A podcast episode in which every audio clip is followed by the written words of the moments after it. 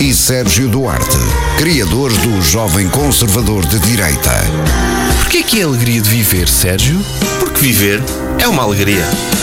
Às vezes.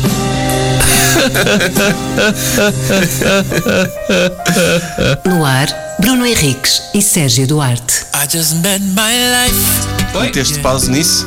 Não. pausa nisso. Depois falo por cima da música, sim. E tu não me estás a ouvir, pois não? Mas eu vou, vou pôr para ouvir. Sim. E estás a ouvir a ti? Eu, eu não, acho que não. Eu acho que nem sequer podemos pôr música, mas eu meti aqui isto paradito. Pois. ah, e agora? Ah, ouves-me? Consegues-me ouvir? Consigo. E tu Ok. consegues-me ouvir? Olá, Olá. bem-vindos a mais um Alegria de Viver. O programa em direto às sextas-feiras entre as 6 e as 7. Para quem está a ouvir em podcast, serve mas para é- zero isto. Serve para verem que é magia do direto, onde acontecem imprevistos como o da há bocado, em que de repente começa a dar uma música Sim. eh, que não era suposto. Para quem ficou curioso, a música que estava a dar era Da Punk Sportive, Always Under Pressure. Esses gajos foram ao festival este ano, não Olha, foram? pois era. Foram- era para fazer uma música tipo Nic- Nickelback, não era? Era, mas Nickelback, sim. Era. Sim, quando os Nickelback se ausentaram durante 20 anos, foram todos para um centro de reabilitação e quando regressaram foi a primeira vez que tocaram no instrumento e foi a música que eles compuseram foi aquela. Sim, era muito bonita. Isso é um elogio que estás a fazer. É. O- co- hoje connosco temos o Raul Manarte, o, o segundo Manarte, que vem cá ao episódio há pouco Sim. tempo. E curiosamente, é o segundo Manarte sem ser uma família muito conhecida de Ovar, é a família Manarte que tem jogadores de basquete e tudo, que nunca vieram à alegria de viver. mas devem ser da mesma família. Se calhar o É vosso tudo. apelido é pouco comum, portanto, às tantas. Tens família em Ovar? Que eu saiba, que eu saiba não, mas sei que há muitos manartes cá. Pois é, bué. Não, mas para além, de, para além de ser irmão da Joana Manarte, do disco voador, o Raul é autor do livro O Altruísmo Não Existe, é psicó... Eu, eu levantei, está aqui, é psicólogo, é músico hum, e, e tem, tens participado como psicólogo em missões no estrangeiro, humanitárias também, eh, que é um pouco o tema do livro, não é? Esse, o, o- partes da tua experiência como, como hum, psicólogo nos Médicos Sem Fronteiras e falas É. um pouco sobre o conceito de altruísmo, Falo, sim, mas não falo muito sobre mim. não? Não. Falo. eh, Aí foste muito altruísta. Fui? Sim. Porque a tendência é, se vais falar de altruísmo, tens de meter o ego à frente, ou não? Mas já leste o título? Não, eu sei, eu sei. Eu Não, sei. o título, o título Não, é O sei, sei. altruísmo não existe. E tem um subtítulo que é espetacular, que é o pessoal vai desenganar dizer o altruísmo não existe, existe, existe. E tu dizes, calma aí. O que estou a tentar dizer Yeah. é que isto ter comportamentos altruístas nada tem que ver com seres anjinho, com autossacrifício ou mesmo com deixares de ser egoísta, por isso aperta ao cinto. Ajudar os outros vai fazer-te bem a ti. Isto é o subtítulo do livro, está na capa. É. Parece que tu inspiraste nos livros do século XIX, lembras-te dos títulos gigantes eh, de, de- de livros do século XIX que era do género. eh, agora vou dizer um crime e castigo ou a arte de dizer e tinha um parágrafo. Certo. Por acaso, não, e não era isto que eu queria. A editora é que me meteu. Que Não, mas eu- acho que foi uma, uma boa opção da editora. Ok. E que- normalmente as editoras não fazem boas opções, os autores é que sabem tudo, mas neste caso tiveram bem. Ok. Obrigado por decidirem sem ouvirem a minha opção, mas está tudo. Qual era a tua Continuamos. opção? Não, não, agora é tarde. A tua opção era a tua cara de braços cruzados. Eras tu de fato, de, fato. de braços cruzados. Sim. Há, há- há aí uma, uma dupla de comediantes também já escreveram um livro em tempos e o- a capa que saiu também foi muito à revelia da, da capa que essa dupla queria. Pois, Certo? foi bastante. Foi. Mandaram-nos hipóteses. O que é que acham? Ai, gostamos mais. Pronto, vai a outra. Está decidido. A sério? Ai. Foi um bocado assim. Não, mas, mas tinha piada, tipo, o livro ser O Altruísmo não existe, Hum. só, sem um subtítulo, e tu, braços cruzados, fato e, gravata. Pá, sim. Tipo, a Se dizer fosse só. irónico, era ele em cima de uma jangada. Sim. De fato e gravata. Sozinho.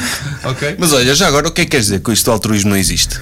Quer dizer que quando tu ajudas alguém ganhas sempre alguma coisa? E é, um- e é mais um, em vez de estarmos aqui a perder tempo que, porque muitas vezes eh, se vem com essa discussão de ah não, tens de só podes ir quando for mesmo pelos outros. Tipo, tens de ser mesmo puro. E aquela pessoa ajuda mas não é puro. E perdemos imenso tempo nestas cenas, certo?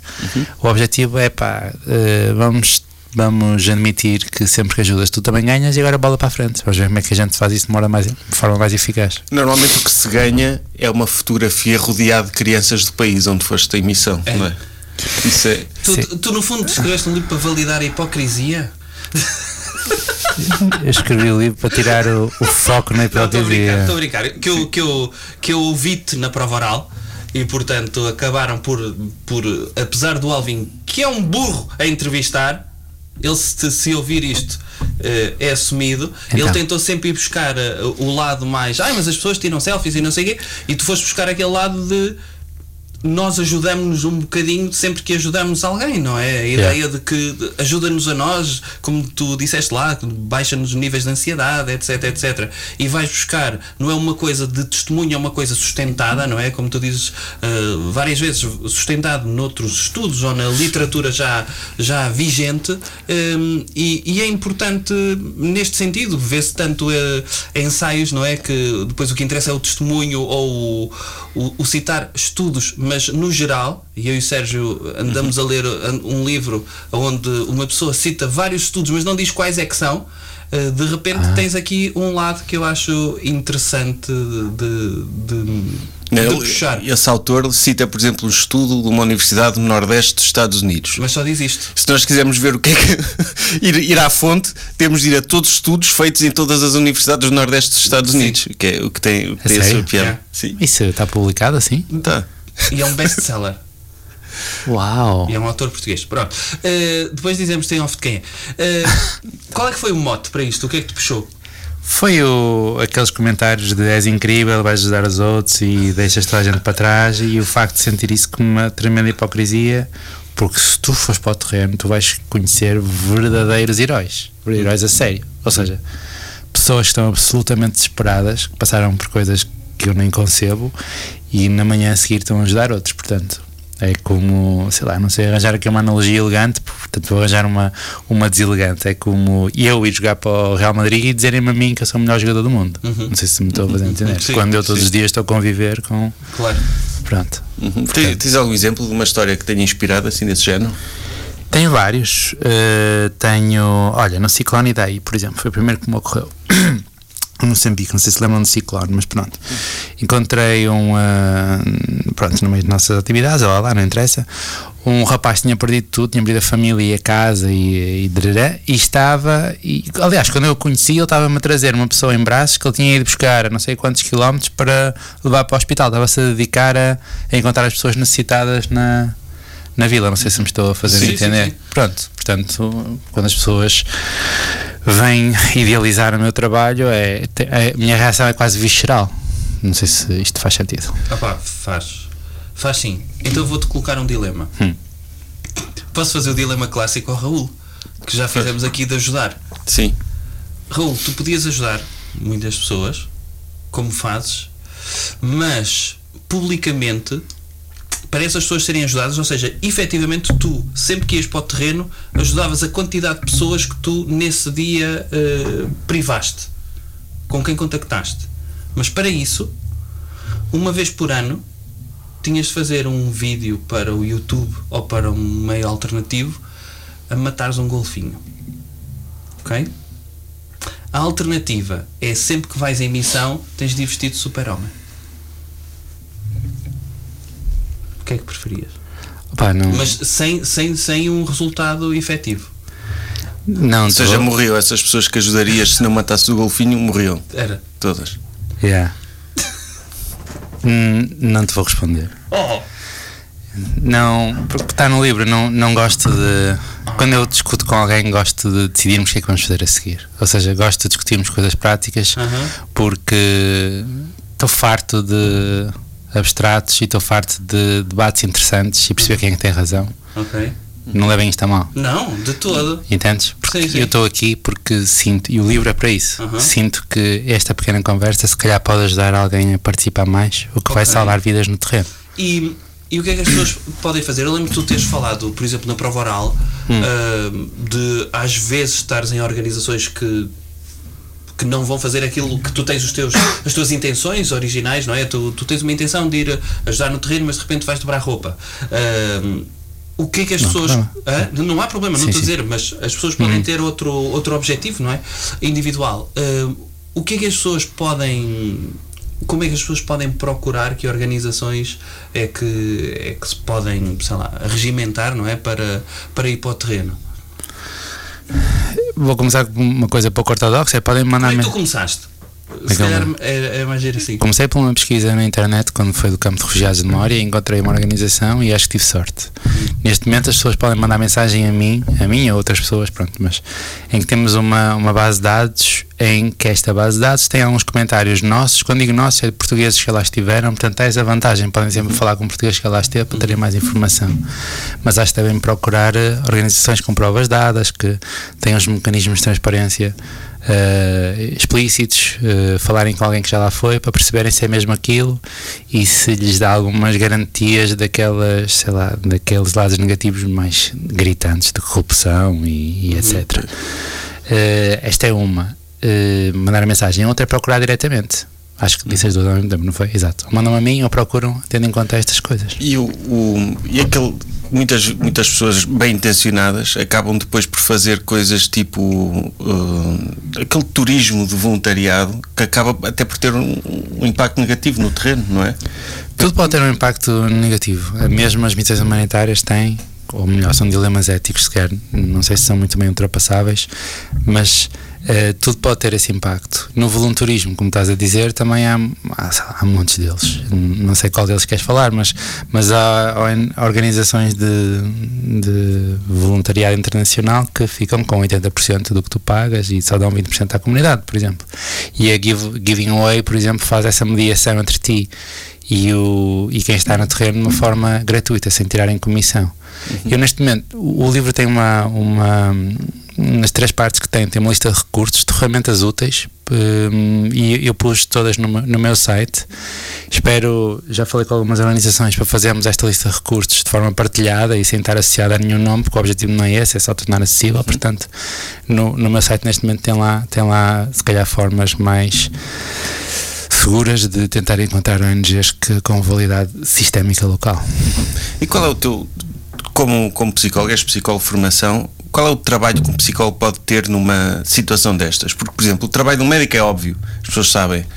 Agora, um psicólogo dizem: Ah, vais, vais para lá, vais quê? Vais pô-los num sofá, falar sobre a, sobre a mãezinha e não sei o quê. De que forma é que isso ajuda as pessoas? O que é que, o que, é que faz exatamente no terreno? Esta resposta vai ser longa, não há problema? Oh, ótimo, fogo. For- Força! meu. O microfone é teu. Então, eu, eu trabalho em crise e catástrofe, né? ou seja, guerra da Ucrânia, ataques terroristas, agora estive em conflito armado de Sudão do Sul, portanto, a resposta que eu te vou dar é para situações de emergência. O que nós fazemos é um misto de eh, psicologia de emergência com psicologia comunitária. Eu passo a explicar. Se tiveres uma emergência, aliás, nós vivemos isso um pouco na pandemia, não é? A maior parte das pessoas precisa de um tipo de apoio que não é especializado, não precisa de psicoterapia, não precisa de psicologia clínica, precisa de recursos para lidar com o stress e precisa de informação sobre o stress, porque tu, se estiveres a ter um ataque de pânico, se eu te explicar o que é que é, já contribui e muito para descer a tua sintomatologia. E quem é que dá esta, ou seja, quem é que chega a 90% das pessoas? É a própria comunidade, assim como fizemos aqui, pronto. Portanto, o grande trabalho em emergência e catástrofe é tu energizares, esta palavra é horrível, mas tu capacitares a comunidade para cuidar dela própria. Como é que faz isso? Desculpa dás psicoeducação a, a figuras-chave da comunidade. Por exemplo, aqui em Portugal seria presidentes da junta ou professores, noutros cenários será curandeiros também, líderes tribais. Tu capacitas estas pessoas para saberem o que são sintomas de stress agudo e estratégias para diminuir. Eles difundem esta informação pela comunidade. Depois, há pessoas que vão precisar de apoio mais especializado porque estão com altíssimos níveis de stress ou tiveram dissociação, choque psicológico ou têm outras psicopatologias anteriores. Aí, idealmente, nem sempre isto acontece e, e eu não quero ser eu a dar essa intervenção diretamente. Até porque tens barreiras linguísticas, por exemplo. Exatamente. Tem barreiras linguísticas e culturais. É como nos incêndios de Pedrógão ser um alemão que vem dar apoio psicológico aos portugueses. Portanto, em Médicos Sem Fronteiras eu tenho o privilégio de poder formar a minha própria equipa, que não tem de ser necessariamente psicólogos, porque muitos destes contextos simplesmente não existem, mas podem ser pessoas ah, mais ou menos diferenciadas tu podes, eh, e não gosto de ser capacitário, vou dizer porque eu não gosto de ser capacitar, porque há um código cultural de cura que eu não domino. Que as pessoas lá é que dominam, portanto é mais uma troca e um, um, sei lá, um misturar de saberes os deles com os meus para estas pessoas poderem identificar e, eh, e intervir em casos Mas, por mais exemplo, podes dar o exemplo de três coisas que essas pessoas têm de estar capacitadas para fazer, para intervir nessas situações. têm de fazer primeiros socorros psicológicos, ou seja, se virem alguém a ter um ataque de pânico ou alguém em choque psicológico, que é o contrário, alguém que está assim dissociado, meio catatónico, eh, estabilizarem estas pessoas e, e têm de fazer counseling básico, que é pegarem pessoas que estão com impacto significativo na funcionalidade depois do catástrofe ou do ataque ou do ataque terrorista, não saem de casa, isolam-se da comunidade, eh, perderam a vontade de viver, etc tendo conseguir acompanhar estas pessoas durante 5 ou 6 sessões, entre aspas, para, eh, para, eh, para que elas melhorem, para que elas comecem a voltar a uma rotina o mais normal possível e comecem a usar os recursos que têm na comunidade. A terceira coisa que têm de fazer é identificar, por exemplo, pessoas que têm sintomas psicóticos, imagina, e que têm, aí sim, precisam de um, um tipo de intervenção mais especializado, com psicofarmacologia às vezes, ou com psicologia clínica, ou às vezes mandam para mim, por exemplo, os únicos, os poucos casos, mas eu tento ter um menor, eh, menor intervenção direta possível, mas claro que acabo sempre por ter, pelo menos no início, eu, ao formar a minha equipa tenho de estar com as pessoas ou, ou andar pelos cenários de crise e catástrofe, tenho de falar com as pessoas. Mas isso, isso é um trabalho que pode demorar anos. Idealmente terias anos para, para criar essas estruturas, mas tens muito pouco tempo para. Não, não para demora, fazer. não demora anos. Nós estamos contra o relógio em emergência catástrofe, que é um período de stress agudo, que dura, a fase aguda dura um mês, mais ou menos assim Sim, mas há situações tipo Sudão do Sul é uma coisa contínua há uma série de anos, não é? Mas o, o, o evento potencialmente traumático para ti, não. Ou seja, a guerra, imagina, na Ucrânia, onde eu estive, dura há muito tempo. Mas quando foste atacado e saíste da aldeia, foi há um mês ou 15 dias, certo? Sim. Tens aqui a tua fase aguda. Conceptualizada para nós, equipa de emergência. Depois tens outros, outras dificuldades e não estou a menosprezá-las, de integração e etc. Mas isso já, hum, já é para outro tipo, é conceptualizado como outro tipo de intervenção, a, a longo prazo ou desenvolvimento, coisa que eu já não faço. Eu faço emergência e catástrofe, portanto estou ali na fase aguda, eh, mais ou menos no primeiro mês, e é onde eu, onde- eu vou dizer uma coisa estúpida, mas é onde eu gosto de estar, onde me faz sentido que a ação humanitária esteja, tem menos tensões éticas. E para ti, eh, psicologicamente, como, o que é que. Eu sei que te faz bem ajudar, obviamente, Uhum. é bom para ti, pá, mas é um, lidas com situações extremamente violentas Qual foi e a tua duras. primeira experiência? Minha primeira experiência foi no campo de refugiados de, de Mória, onde, e ainda bem que foi, porque tu estás a, estás a falar de um inferno que está na Europa. Portanto, tu. hum, como é que eu te dizer? Tu assimilas os limites de intervenção humanitária. Não vai ser com intervenção cara a cara, de, de primeiros socorros psicológicos, que estas pessoas vão sair deste inferno. Vai ser através de acabarem com a merda dos campos ou respeitarem a lei europeia. Ou seja, vai ser através de ativismo e cidadania, que é para aí dois terços do meu livro. Que é como é que a gente Pois. consegue mudar as coisas. Parte da psicologia comunitária. Tu, Não, não, não, é a parte da cidadania. tu não precisas ser psicólogo, tu nem precisas ter 12 segundo, nem precisas ter 18 anos. Tu consegues pressionar a Comissão Europeia ou os deputados portugueses para, por exemplo, coisa que nós conseguimos fazer com, com Humans Before Borders, eh, acolhermos eh, menores não acompanhados do campo de refugiados. E em vez de eu estar lá como psicólogo, dar primeiros socorros psicológicos a um miúdo que está num campo que o traumatiza, como cidadão europeu, eu tirei de lá. Ok. pois. Mesmo Pá, assim- pronto, é interessante. É interessante, é- é é mais um motivo para comprarem, para, para comprarem um livro, porque pá, é, é importante haver pessoas que façam isto, que tenham. eh, E de certeza que há muita gente interessada e que quer fazer e que não, não tem bem noção de- daquilo que pode fazer concretamente para ajudar. Pá, esse, acabaste de resumir o, o objetivo do livro, que é, opá, eu queria ajudar, mas não sei como. Não só com missões, mas eu queria ajudar como, com ativismo ou com cidadania ativa, mas não sei como. Quer seja eh, fome no Iémen, quer seja eu quero construir mais um parque em Ovar. Mas não sei como pressionar os decisores. E acho que faltava um pouco de uma espécie de guia prático fundamentado em, em alguma literatura. Pode resultar ou não, eu não faço a menor ideia se isto vai resultar, pessoal, ok? Não comprem a achar que eu acho que isto muda a vida das pessoas. Eu não sei. Eu dei o meu melhor. Mas aqui nós estamos. Não, mas é um- acaba por ser um folhetim, não é? Informativo de, de como chegar lá, não é? Acabas por, por tentar eh, é eh, essa. literacia ativista. Ma- Mas, mas há aqui um, um dilema para mim que é tu ajudaste nos campos de refugiados, é uma situação dramática humanitária, mas depois tens muitos cidadãos e uma percentagem significativa deles que está cá e que olha para essa realidade do ponto de vista de pá, temos de fechar fronteiras e ignorar essas pessoas e esta pessoa acredita que ao defender isto está a fazer o bem pela sua própria comunidade. Este tipo de choques, eh, como, é que, como é que vocês lidam com, com isso lá? Obrigado por essa pergunta, mais uma vez, porque a última parte do livro é precisamente sobre isso, sobre nós e eles, ou teoria de identificação social. O que se passa aí é um pouco nós e eles. Essas pessoas que querem fechar fronteiras não são menos empáticas ou menos altruístas. Sim, elas acreditam que estão a fazer o bem. Eh, é uma noção diferente daquela que nós temos, não é? Se- E eu, eu vejo, assim, é diferente, mas eu opto por eh, dizer que é igual. Ou seja, acabam por ser altruístas e empáticos com os deles. A, a linha nós e eles é que está diferente. Não Pois. sei se me estou a fazer entender. Sim. Porque. hum, eh, e dou aí algumas dicas de como é que podemos ultrapassar isto. Porque se tu puseres cara a cara uma pessoa com uma criança refugiada que está em, em situação de crise, eu aposto contigo que me vai disparar empatia e comportamento de ajuda. A distância é que permite esta ideia de que eu posso fechar as fronteiras. Não sei se me estou a. É a distância e, e o oportunismo de, de- Sim. do político. De, Essa ideia acaba por ser um distanciamento temporal, às vezes de ideias mais antigas, não é? Uhum. As pessoas parece que esquecem, e um distanciamento físico. Uh, Quando, quando foi publicada aquela foto da criança na praia.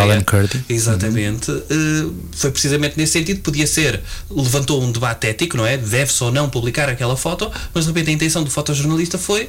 Pá, as pessoas precisam saber quem é são os terroristas que estão a assolar, não é? As, as praias eh, europeias. Sim, ma- mas depois há, há outras questões. Tiveste, por exemplo, em países, até em Portugal, mas dizer, dizer como na Hungria, Hum. houve muito mais abertura para ajudar os refugiados ucranianos do que há para refugiados de outros sítios.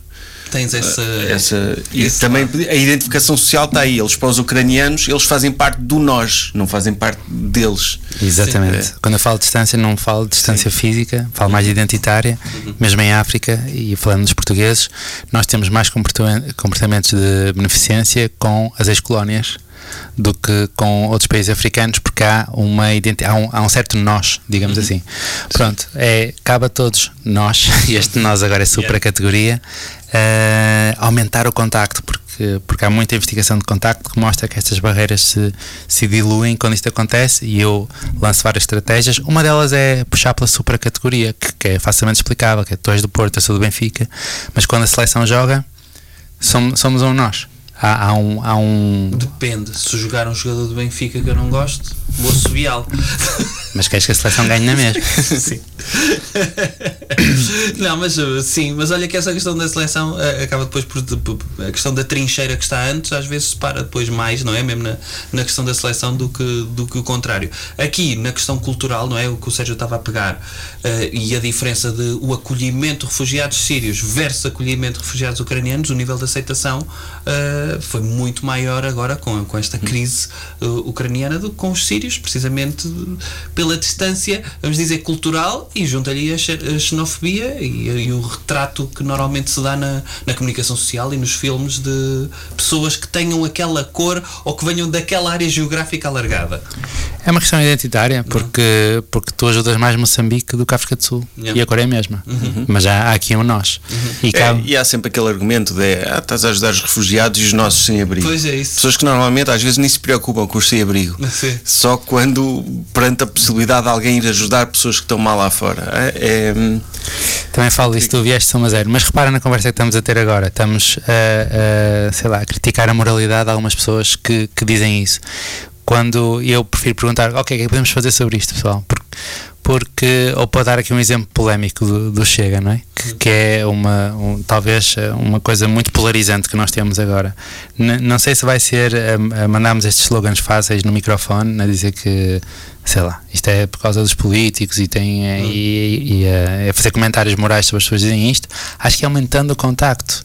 Porque uma em cada 25 pessoas de idade eleitoral votaram no Chega, portanto, tu tens um primo que votou, ou tens um, um amigo, certo? E vai ser na. Ex-amigo. Pronto, obrigado. Estás por terra tudo que eu estou a tentar fazer aqui. Vai ser na mesa do café ou vai, ou vai ser na mesa de jantar que vais conseguir este contacto. E também, também dou algumas dicas, ou seja, não vai ser nas redes sociais, tem de ser cara a Ah, cara. pois é, isso que eu te ia perguntar. Exatamente, adiantaste. Como é que isso se faz? Porque eu pessoalmente eu prefiro não me chatear. prefiro, olha, Quando estás a falar de questões. imagina alguém, alguém de, quem eu, de quem eu gosto é do Chega, ou diz disparados sobre ciganos. Hum. Eu, epá, vou-me cansar. É cansativo. sim. Vou, vou, vou criar aqui um problema, criar aqui uma discussão. Prefiro calar mais vezes e mal. Eu sei que devia, devia procurar esse contacto e ser empático e ver a perspectiva, mas é difícil. Esgota mentalmente uma pessoa. Começa a haver temas proibidos, começa a haver. eh, Como é que isso se faz? Pá, eu dou aí algumas dicas. A primeira é, é ser cara a cara e não ser pelas redes sociais, sem dúvida. Porque cara a cara eh, é a probabilidade de arranjar terreno comum, que esse é o nosso objetivo, e esta é a segunda dica. O teu objetivo é procurar terreno comum, ok? De ser humilde, não vais eh, desafiliá-lo do partido eh, numa conversa. A terceira é tu estás consciente da ameaça que, que, que cria as tuas identidades. Tu, há uma ativação emocional em ti, acabaste, acabaste de dizer isso mesmo. Tu ficas irritado porque tu és plural- pluralista e és democrático e isto é uma ameaça à tua identidade. Ou seja, tu tens a identity mindfulness, que é ok, estou a ficar lixado e é só uma conversa. Ah, não é só a identidade, pá. É, é óbvio que é uma ameaça à minha identidade, mas é uma ameaça objetiva à comunidade. E, e podem morrer pessoas por causa desse tipo de políticas, percebes? Mas esse é um argumento que ele usaria. Sim. A imigração é ameaça à minha comunidade. Uhum. Mas, mas ele usaria esse argumento, e- mas esse argumento não é racional. O meu é. Percebes? Não, e- ah, discordo, discordo. Acho que tens de procurar entender a racionalidade dele. E até porque, porque quanto mais inteligente é uma pessoa, quanto maior é o nível QI, e isto não foi uma, uma universidade do Nordeste dos Estados Unidos, está aí a referência, mais, di- mais resistente é a pessoa à alteração de identidade. Ou seja, não é uma questão de racionalidade. Pessoas muito inteligentes, se amea- ameaçares a identidade dela, vão ser muito melhores que pessoas não tão inteligentes a defendê-la. Portanto, tens de procurar ter uma conversa, procurar ter terreno comum sem ameaçar a identidade uns dos outros. Portanto, cara a cara, identity mindfulness, e para lá a perceber que estás Tu achas que é possível desnazificar, é isso? Eu acho Eu não estou a falar de chega agora, ok? Estou- a dizer, acho que é possível. ah, ah, o, Mas porquê é que disseste desnazi- desnazificar depois de falarmos de chega? Não sei. eh, Não sabes? Não, mas não sei. é muito comum esta retórica, são Não, todos não, não, uns eu não fachos, acho que eles todos são, não, nazis. são- não acho que eles são nazis, acho que são saudosistas de, de um tradicionalismo português que depois cheira a um bolor de Estado novo, é verdade, mas dentro de uma ótica democrática, no entanto, tem apoiantes eh, neonazis, isso tem eh, nas suas bases. E a minha questão é, porque eu já apanhei um, como dou formação, já apanhei um, um skinhead na minha, numa ah, turma. minha é verdade. Uh, e que de repente o argumento, porque tinha de conviver o, o argumento, uma pessoa que vota no Chega, e eu então o que é que lhe fui buscar? Fui-lhe buscar o, o, o argumento da pureza racial e dizer que o Hitler não matou ciganos. De raça pura. Ou seja, só. E ele ficou muito irritado porque o Hitler não matou ciganos. E eu penso, ou seja, o argumento que eu lhe estou a arranjar é ele ficar chateado por o Hitler ter matado menos. Uh, e colocam-o, vamos dizer, um bocadinho em xeque intelectualmente, não é xeque, ou uma tentativa de, de tentar que ele veja que não é assim tão correto, mas não é fácil eh, trazer as pessoas de volta, porque o que tu estás a tentar dizer é que não devemos trazer as pessoas de volta, devemos tentar colocá-las ali num círculo, vamos dizer, de humildade mútua para tentar haver ali um espaço de, de partilha para que elas consigam ser empáticas com outrem. Eu acho que deves procurar terreno comum Hum. e deves ir com muita calma com as generalizações, porque nós somos muito bons a generalizar os outros, os eles. Achamos que eles são todos iguais. Ah, sim, sim, eu não acho, acredito que um, um quinto, da, um quarto da população portuguesa seja neonazi não, ou a não, de de supremacia ariana. de todo. Por isso, a tua prima que votou no Chega, se calhar votou porque É está frustrada. está frustrada com alguma coisa e faz muito sentido arranjar um bode expiatório. Portanto, nós, tu fazes um post a dizer que isto é uma luta, que eles são todos fachos ou neonazis, ela se ler o teu post, não vai falar contigo. Como é óbvio. Sim. Como é óbvio. Mas eu não acho que eles são Mas, todos. mas lá está aí. Mas qual é o limite? Porque se, se a posição da minha prima. eh, E nós já, falámos várias ve- vezes sobre isso. Há boas razões para alguém votar no Chega e, e- e não queremos demonizar alguém em concreto por o ter feito. Agora, a, a minha prima a posição dela pode ser uma ameaça existencial, não para mim, que até sou dos dela, mas para outras pessoas. Uh, e, e ela pode arranjar os argumentos racionais que quiser para o justificar, mas é uma posição moralmente errada. Hum, eu não sei até que ponto é possível arranjar um terreno comum com alguém que acha que, sei lá, que é preferível que os refugiados morram todos no Mediterrâneo. Mas estás a ver, lembras-te do início quando eu não respondi ao dilema Sim. moral? Porque temos de eh, pôr isto no terreno e trazer a conversa para o aqui Ser agora. pragmático, e, sim. e exatamente, o que é que vamos fazer a seguir? Porque eh, ninguém quer que as pessoas morram afogadas. Quem diz isso, diz isso com luxo da distância. Mas Ou eu é- quero que a minha prima perceba que o que ela acha é estúpido. Percebes? Eu quero que a minha prima deixe de ser estúpida. Isto- agora estou a entrar. Estou a debater. Mas percebes? Esse também é o meu objetivo. É que haja menos gente a pensar como ela. Quero persuadi-la, quero fazê-la ver o lado certo. Porque, por exemplo, eh, ela tem a racionalidade dela. Ah, os, os, os imigrantes levam a aumento de criminalidade. Há dados que provam que isto não é, não é verdade. Não é categórico. Às vezes até o contrário.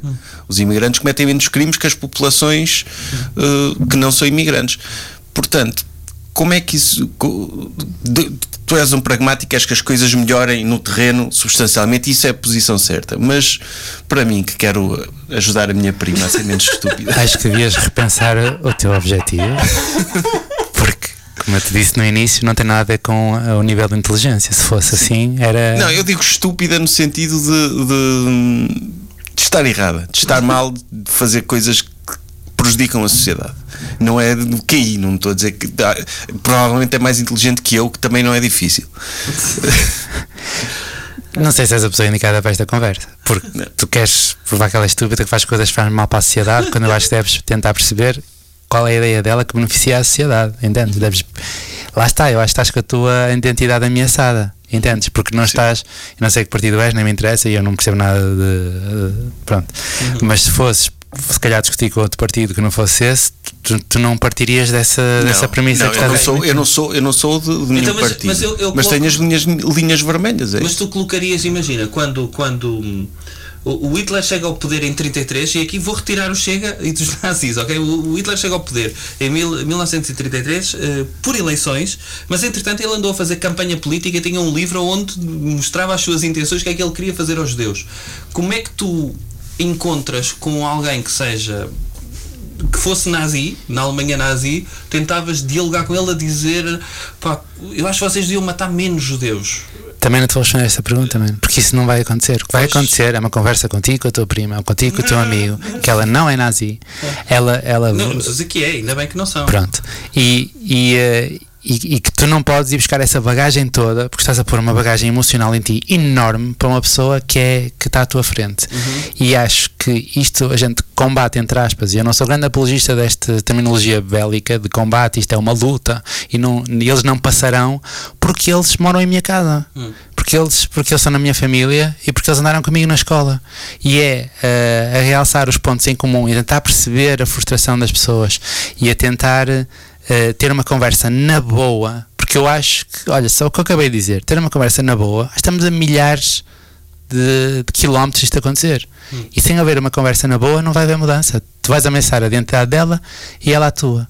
E não adianta vir com, com o Hitler nem com nazis, porque não é isso, é a tua prima, mano. Ou o Sim, teu mas primo. Pronto, eu já tenho primos que dizem. Porque muitas vezes o pessoal, eu acho que o pessoal vai Não, para não, esse não, nível, de todo, o pessoal vai para esse nível de abstração. Não, acho, não, não é abstrato que eles têm apoiantes neonazis. Isso não é abstrato, é concreto, não é? Aliás, as, as, as reportagens de Miguel Carvalho acho que, que mostram bem essas ligações, as que estão na 74 mostram as ligações às. E não é abstrato que os refugiados eh, podem matar alguém. Correto. Portanto, mas vamos, vamos para os polos ter esta Não, conversa. não, mas, não, mas já para não falar da ciganofobia e da homofobia e de, e de todas essas coisas que prejudicam. Mas tu Porque achas- lá está, para, para, um, para um gay, por exemplo, ou para um cigano, é, essa conversa é uma questão existencial, percebes? Não, não é só uma questão de identidade ou de de exercício intelectual. Eh, é- eles sentem a vida deles e a forma e aquilo que eles são em causa pela posição de alguém. E, e eu percebo isso, é complicado, mas para ti o que é que seria um, um- um resultado positivo de uma conversa desse género? Então, espera, deixa- deixa-me acrescentar uma coisa. Raul, te lembras daquele filme o América Proibida? É, mais ou, com Edward Norton, não é? Edward Norton. Mais ou menos, não é muito bem. No fundo, no fundo eh, quando tu estavas a falar, eu vou pegar um bocadinho naquilo para, para recentrarmos outra vez nesta questão de quando falas da identidade de eles defendem, pronto, sejam eh, as pessoas que defendem os nossos, não é? Eh, eh, nessa questão identitária, tu achas que o convívio com o outro permitiria uma maior proximidade, logo uh, uma maior empatia? Agora, como é que os fazemos chegar, por exemplo, a isso, não é? É, sei lá, raptá-los uh, clorofórmio e metê-los de repente a conviver num campo de refugiados com crianças sírias ou, ou, ou outras que tais e achas que isso iria despertar? Porque no fundo o- a moral da história não é? Do América Proibida é a ideia de ele só ganha empatia pelo outro quando convive com ele, neste caso quando é obrigado a conviver, a conviver com ele porque matou alguém que tem a cor daquela pessoa. E acho que não precisamos de chegar a esse, a esse extremo. Agora é como é que fazemos essa ponte para que não haja essas políticas, seja as políticas do Salvini, não é? Que tentavam fechar fronteiras, as do Vítor Orban, que, que não entra nem mais o refugiado, etc, etc. E que tem depois eh, pessoas que regimentam essa, essas políticas de, de fecho de fronteiras, como é que conseguimos, digamos assim, culturalmente mudar esta ideia de, pá, vamos dizer, maior humanidade para com todos? Certo. Agora vou ser mal contigo, prepara-te. Então anda, força. Eh, no Siga. livro tem muitas eh, dicas de, e disso, isso é muito estudado, é, eh, são as investigações de contacto. Mas tu disseste assim, é raptá-lo e encher o clorofórmio, certo? tu não dirias, como é que aumentamos os contactos paneleiros? Hã? Tu não dirias esta palavra Sim. para Como- identidade de género ou para orientação sexual Sim. e, e passaste aí um pressuposto de que é preciso raptar alguém que não gosta de migrantes para aumentar o contacto com Não, migrantes. não, estou a dizer é que se voluntariamente eles não quisessem contacto, porque é o distanciamento ajuda, estou a dizer se não quisessem. Mas tu fizeste aí um bocadinho de humor a dizer que era quase, é quase preciso forçá-los. Ou seja, há- acho que há uma certo, um certo preconceito que estas pessoas não querem e são muito rígidas e são muito tapadas e só Não, não, de todo, porque se eu quiser pegar nesta, na retórica eh, vigente no partido, que é, não tem nada contra migrantes, não tem nada contra estrangeiros, Qual não tem partido? nada, eh, por exemplo, do Chega. Mas não é o partido que me interessa, é a tua prima que votou no Ok, Chega. Pronto, mas Sim, mas qual- dizem um resultado positivo de uma conversa. Tipo, Falam, ela não vai deixar de ser do Chega, mas conseguiu aproximar-se um bocado da tua posição. O que é que, o que, é que seria um, um outcome positivo? Ah pá, Uma falando em filmes, tu o The Best of Enemies, que é sobre uh, Ku Klux Klan, o que aconteceu foi contacto.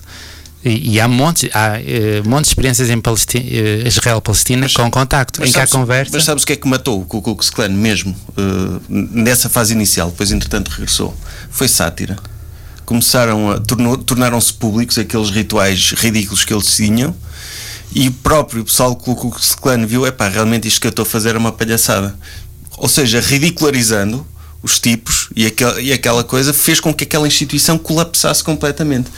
Eu acho que não foi uma coisa, mas um conjunto de várias Sim, coisas. Sátira ter terá sido, sido, sim, uma, sim. terá sido uma, mas contacto há em qualquer eh, quebra de discriminação, desde o apartheid até Israel-Palestina. Portanto, nós precisamos de aumentar o contacto. Atenção que a investigação que eu estou a dizer eh, é mais, é- ela é sobretudo a pequena escala. Eh, ah, classrooms, agora falo também em português, Sala de Al- salas de aula e eh, grupos eh, Palestina e Israel e etc. Não a larga escala, mas, mas a eficácia está demonstrada e há algumas dicas para ela ter ser eficaz. Primeiro, os grupos têm de ser equilibrados, ou seja, tu não podes ter um que tenha, eh, que se note que tem mais privilégio naquele contacto que outro, ter objetivos supra, supra grupo, ou seja, estarem a contribuir por uma coisa qualquer e se houver uma minoria, tu respeitares a identidade da minoria, agora esqueci-me do nome do modelo, mas é, é um- uma tentativa em que tu não vais dizer que somos todos um gana nós, é, somos todos um nós, mas há uma, há uma identidade de grupo que permanece. Portanto, eu acho que contacto é, é extremamente promissor. Aliás, contacto imaginado, isto é um bocado inacreditável, mas é verdade. Tu imaginares contacto com um deles. Uh, também diminui os índices de discriminação. E outra coisa que também diminui muito é teres um de nós a ir ajudar um deles.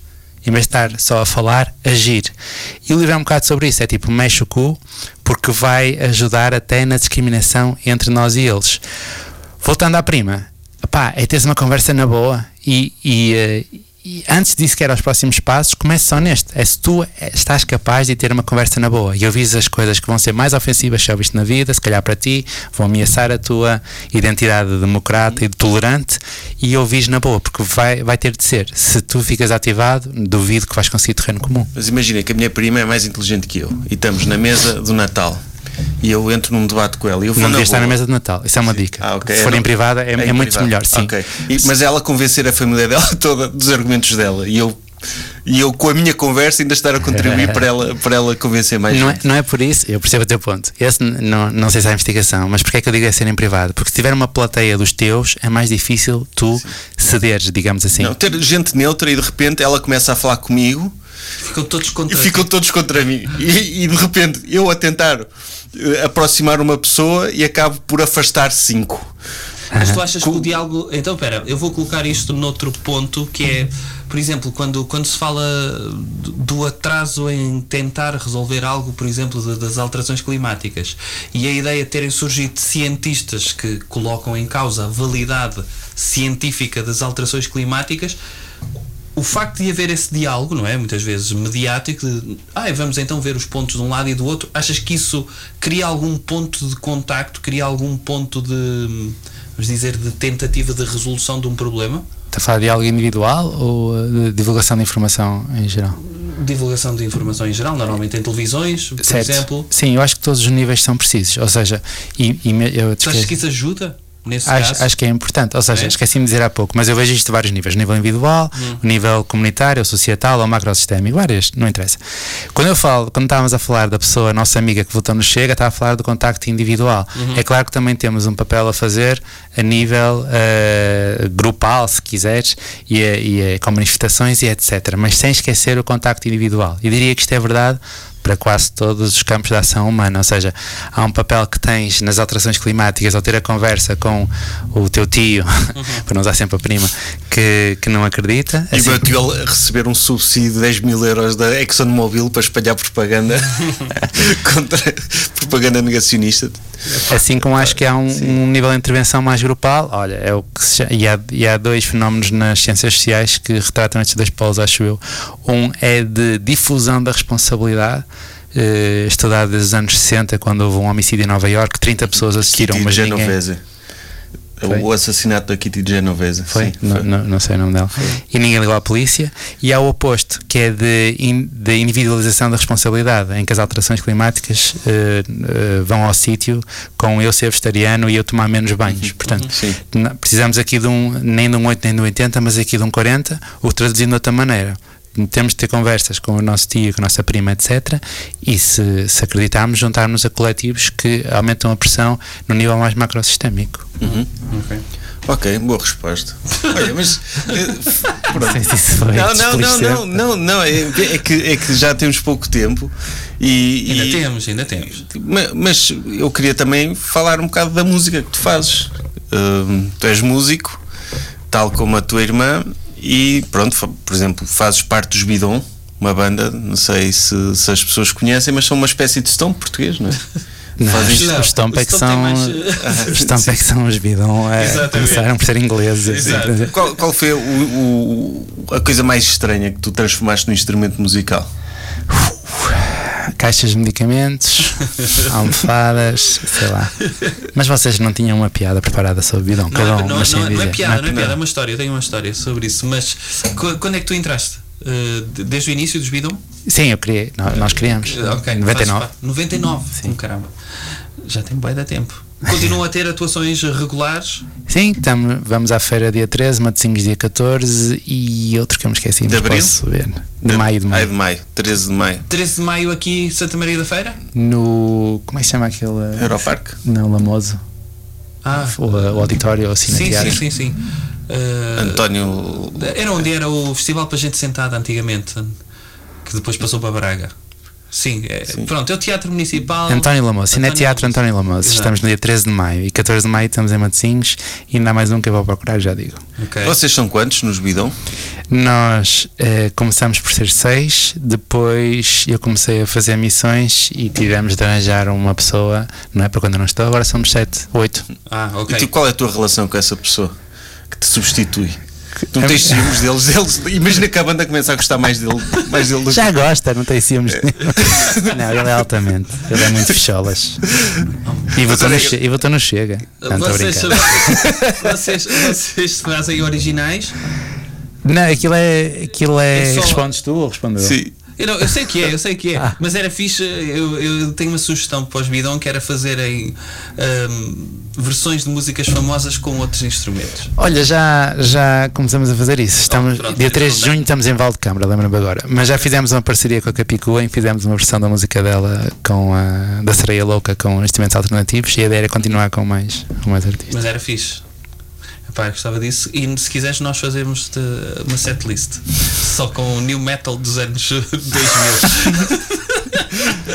Mas qual, qual, qual é a vossa. co- Como é que vocês descobrem instrumentos? Tipo, vão para uma lixeira ou, ou pensam primeiro numa coisa, olha, isto estava um instrumento e vão procurar? Eh, as duas coisas, ou seja, começámos por uma lixeira, foi assim que começou, foi literalmente assim. Aliás, primeiro é que fomos, até fugimos porque tinha aqueles cães, sabe como aos filmes, tem aqueles Sim, cães sim, lá. sim, sim. Eh, depois é acidentalmente, não sei, eh, ao jantar, uma saladeira qualquer, ou aquelas latas de nido de leite em pó, sabes? Nós Sim. usamos, bem. Portanto, é assim meio acidental. Enquanto o Bordal estava a arranjar cenas para fazer obras de arte, estavam estes gajos a fazer instrumentos de percussão. Olha, vocês podiam ter uma parceria com o Bordal, tocar algumas obras de artes dele, usar Olha, olha, usar uma obra de arte para obra- tocar, exato. para tocar. Ele era gajo de, de, Sim. de aderir a isso. Pois era. Mandei uma mensagem ao, ao Arthur.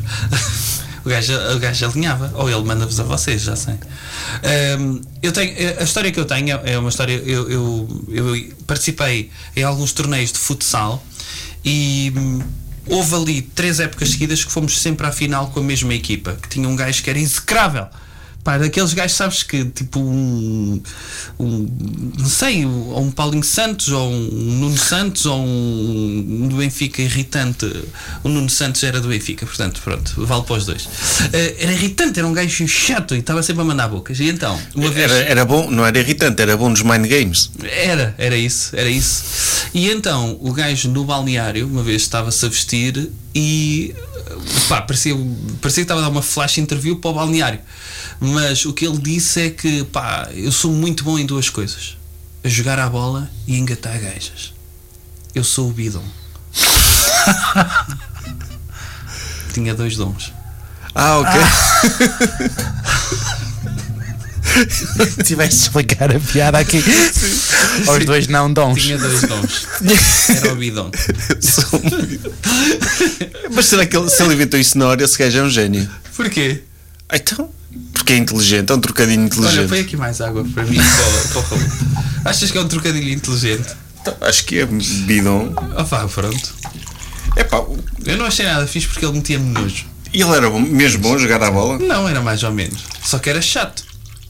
E tinha, era muito grande. Era daqueles que quando encostava ninguém lhe tirava a bola, só com força, parecia que ficava. Parecia que tinha cavilhas Sim. pregado ao chão. Ah, era assim uma coisa ah, triste. Mas era o dom dele. Tu tinhas uma história com bidon. Era- Pá, tinha uma nota muito estúpida, não- mas depois lembro, não nota? vou contar, não vou Porquê? contar. Agora Porque não é contar. com bidons, é com bidé. Então vais contar. Não. Conta, conta. É uma nota muito ordinária que, que a minha conta avó sem ordinarice, anda lá. Então, é uma anedota, eu não gosto de contar anedotas. Mas vais contar que eu gosto de ouvir a contar anedotas. Então, era um, uma senhora, uma, uma empre- que contratou uma empregada doméstica, que contratou uma empregada doméstica que veio da aldeia Foi lá trabalhar para casa, de uma senhora burguesa, rica, e, e ela, pronto, pela primeira vez na vida viu um bidé. E, e depois estava a contar, eu já não me lembro, passam-se um- uns pormenores pelo meio, mas termina assim: a senhora, ah, não sei o quê, eu. eu ela viu que era um bidé, mas esquece- esqueceu-se da palavra e chamou-lhe bidalho. E a senhora, um bidalho? O que é o bidalho? Ah, ainda a senhora lava um e o senhor lava o. Opa, Não, a piada, a piada aqui é, é que foi a minha avó que a minha avó contava muito esta anedota. Ok. Por isso é que eu fixei. Era Sim. a anedota recorrente Sim, que ela tinha era. na ponta da língua. Ok. É, uma, uma anedota estúpida. Ok, fixe. Raul, onde é que tu vais estar? a- vais, vais ter mais apresentações de livros? Oh. Vais? Onde é que vais estar? Onde é que as pessoas podem contactar contigo? Porque também pode ser um, um sítio fixe, não só para irem comprar o livro eh, junto com o autor, ouvir eh, mais uma vez os teus testemunhos e, e provavelmente vão querer falar contigo. Já tiveste uma apresentação na, na FNAC, pelo menos, não foi? Já tive duas, estive na FNAC North Shopping, ontem estive no Espiga, amanhã estou na cervejaria Lovecraft. Cervejaria? Ah, em Aveiro? Não, não, a de Santa Maria da Feira. Ah, ok. Depois vou estar. Como é que se chama cervejaria aqui? Lovecraft. Ah, é? Lovecraft, É é Lo- em Santa Maria da Feira. Ok. Depois, no dia 15 de Abril, estou em Leiria, na livraria Arquivo. Depois, no dia 29 de Abril, estou na Póvoa, na Biblioteca da Póvoa. Depois, estou na Feira do Livro de Lisboa, no dia 27 de Maio. E eh, para já é isso. Ok. E aí as pessoas podem falar contigo também para, para perguntarem aquelas coisas que, que tu respondes no livro, mas se elas tiverem mais urgência, maior urgência, neste caso, eh, vão dizer onde é que eu me posso inscrever? Quero ir ajudar pessoas. Pronto. Eh, E, e de ter um teu álbum também a sair em breve. não é? Uau! Aí, mic drop. Sim, é verdade. Não, porque É verdade, tu, é tu verdade, tens, é tens um. És um projeto musical. hum, Eu sou um projeto musical. és um Tu és um projeto, projeto musical. musical. Não, mas já tens coisas. Onde é que as pessoas te podem ouvir?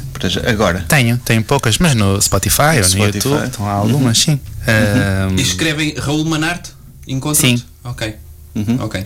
só um, pelo menos aqui, não sei se há Por outra em. Alvar, deve haver. Não sei. É possível. É, é preciso dizer que o, o Raul foi meu colega na faculdade. eh, e eu lembro-me bem do Raul e o Raul não se lembra de mim. Portanto, Ei, e tu disseste-lhe isso? disse. E ele disse. olhou para ti e disse Nada. Nada, Zero. nada, zero. Mas tu és mais novo, não é? Sou mais Portanto, é novo. cool, Ah, é aquela cool eu não me lembrar de ti, não é? Sim. Sim. Se fosse ao contrário. Tu não te lembras do Sérgio olhar para ti quando passava na faculdade assim? Ai, um doutor do terceiro ano. Não te lembras Se era disso, assim que eu olhava para o- Era para o assim pessoal tu- mais velho. Sim, tu olhavas, tu vias pessoal trajado. Ai, não era? Não, eu lembro, eu lembro ti. do Raul tocar guitarra lá num- num- numa espécie de conjunto musical que havia lá. Uma Eu- espécie de conjunto. Tu és um projeto e tinhas uma espécie de conjunto Não, musical. eu cheguei a ir a uns ensaios, mas e, e- e- e lembro- lembro-me lá do Raul, ah pá, mas pronto, é normal que, que- para verem a impressão que eu deixo nas pessoas. Numa faculdade que aquilo é, era os gajos chamavam logo a atenção, porque eram meia dúzia, estás a ver? E nem assim, nem assim, nem, nem um, ah pá, conheço de algum lado, não, zero. Dizes-me zero. É isto que ele se preocupa com as pessoas, percebes? Nem se lembra de ti. Pá, o altruísmo não existe, meu. Ai, como caraças, pronto, estás a ver? Sérgio, faz aí mais uma. Faz um dilema que ele possa responder. Não, não faço. Não, Um que ele possa Epá, não responder. lembro agora, agora de nenhum dilema. Ah, mas Porque vocês têm de encher te- tempo na não, antena, não. é isso? Temos, mas espera. Nós fizemos um à tua irmã, deixa-me ver se eu faço uma.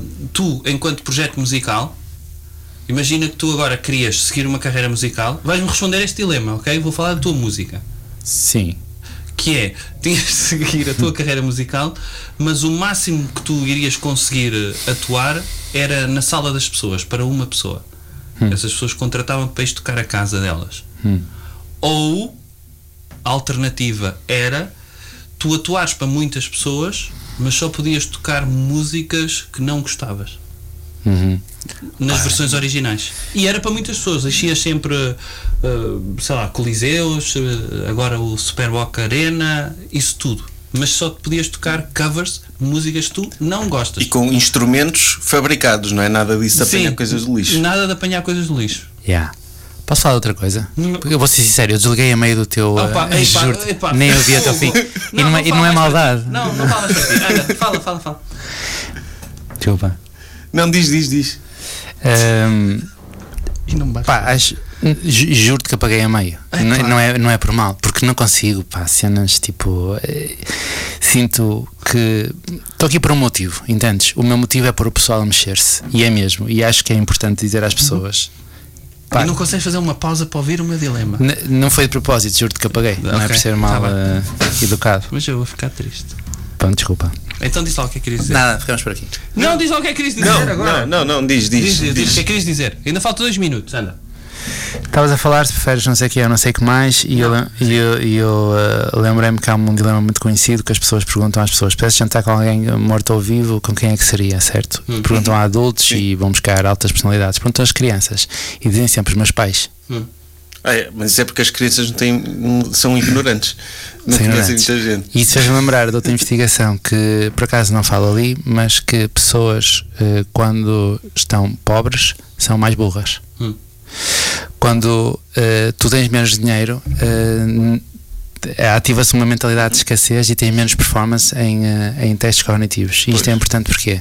Porque a solução para a pobreza, e isto eu acho que é importante falar, porque um, um, um quinto das pessoas, em, um quarto das pessoas em Portugal tem, tem pobreza ou em risco dela, não é através de mais competências, como nós psicólogos fazemos muitas vezes, de aptidão financeira ou a, a competências para empregabil- empregabilidade, é ou subimos os, os ordenados mínimos, por exemplo, ou descemos os lucros empresariais para, para a inflação ter eh, algum limite e haver maior poder de compra. Porquê Sim. que esta conversa é uma seca? E porquê que eu estou a falar sobre Não, ela? não, não é uma seca. Essa, essa questão da pobreza é verdade. As pessoas, quando estão cognitivamente completamente focadas a pensar na refeição que vão ter a seguir e não têm, Uhum. não, não, nem sequer conseguem ter o nível de abstração para parar e, e- pensar. Sim, isso é, é um efeito. E a investigação em, em agricultores eh, indianos antes e depois da colheita deles mostra que a diferença de QI entre os dois momentos é de 15 pontos. 15 pontos de QI, tu podes ser considerado, como se dizia antigamente, atrasado mental por essa diferença. E a solução, a solução está em nós nos mexermos como grupo e como eh, comunidade. E algumas dicas estão nesse livro que estás a apontar. É isso mesmo. Malta, fixe. o altruísmo não existe. Raul Manarte, obrigado por teres vindo. Não, obrigado. Até à próxima. Se quer, não vai dar a música. Será? Alegria de viver.